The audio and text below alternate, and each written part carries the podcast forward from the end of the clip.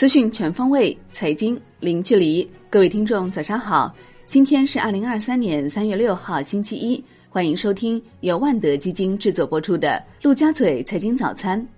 首先来关注热点聚焦。二零二三年中国发展主要预期目标明确，政府工作报告提出，今年发展主要预期目标是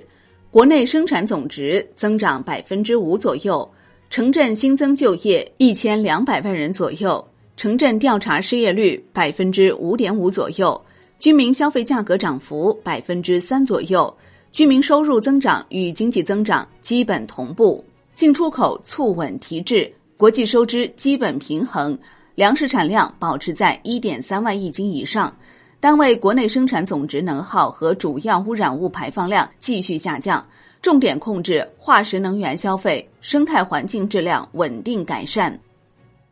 政府工作报告明确，今年经济社会发展工作重点，其中包括着力扩大国内需求，把恢复和扩大消费摆在优先位置，多渠道增加城乡居民收入。政府投资和政策激励要有效带动全社会投资。今年拟安排地方政府专项债券三点八万亿元。加快建设现代化产业体系，围绕制造业重点产业链，集中优质资源，合力推进关键核心技术攻关，大力发展数字经济，提升常态化监管水平，支持平台经济发展，更大力度吸引和利用外资，有效防范化解重大经济金融风险，推动发展方式绿色转型。计划报告显示，今年我国将研究推出一系列政策举措。其中包括加快新型基础设施建设，修订出台产业结构调整指导目录（二零二三年本），制定实施新一轮深化国有企业改革行动方案，持续深化资本市场改革，推动更多优质企业登陆科创板，支持刚性和改善性住房、新能源汽车消费等。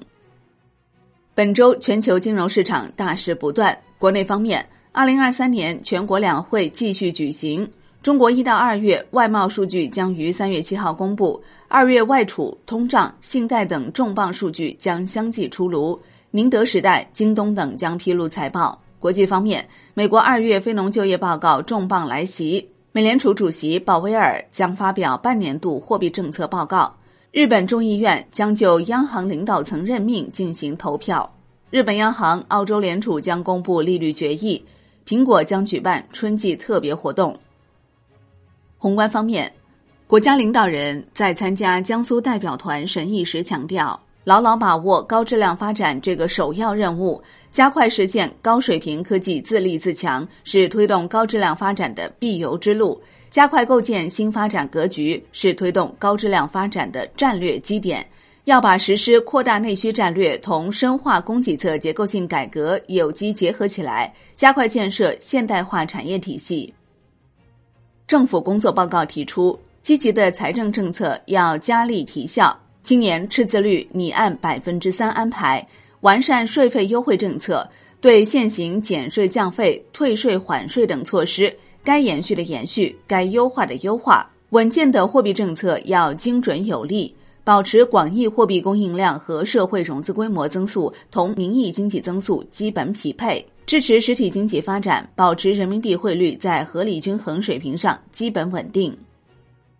受国务院委托，国家发改委三月五号提请十四届全国人大一次会议审查关于二零二二年国民经济和社会发展计划执行情况与二零二三年国民经济和社会发展计划草案的报告。报告指出。要坚持稳字当头、稳中求进，继续实施积极的财政政策和稳健的货币政策，加大宏观政策调控力度，加强各类政策协调配合，形成共促高质量发展合力。十四届全国人大一次会议首场部长通道开启，工信部部长金壮龙表示，下一步将重点抓好几项工作，其中包括促进重点行业增长。鼓励金融机构、资本市场加大对制造业支持力度，扩大消费。首先要稳住新能源汽车等大宗消费，同时继续开展智能家电、绿色建材下乡活动。本周央行公开市场将有一万零一百五十亿元逆回购到期，其中周一至周五分别到期三千三百六十亿元、四千八百一十亿元、一千零七十亿元、七百三十亿元和一百八十亿元。国内股市方面，本周将有六只新股开启申购，创业板新股绿通科技将于三月六号上市，其发行价高达一百三十一点一一元每股，为今年以来发行价最高的新股。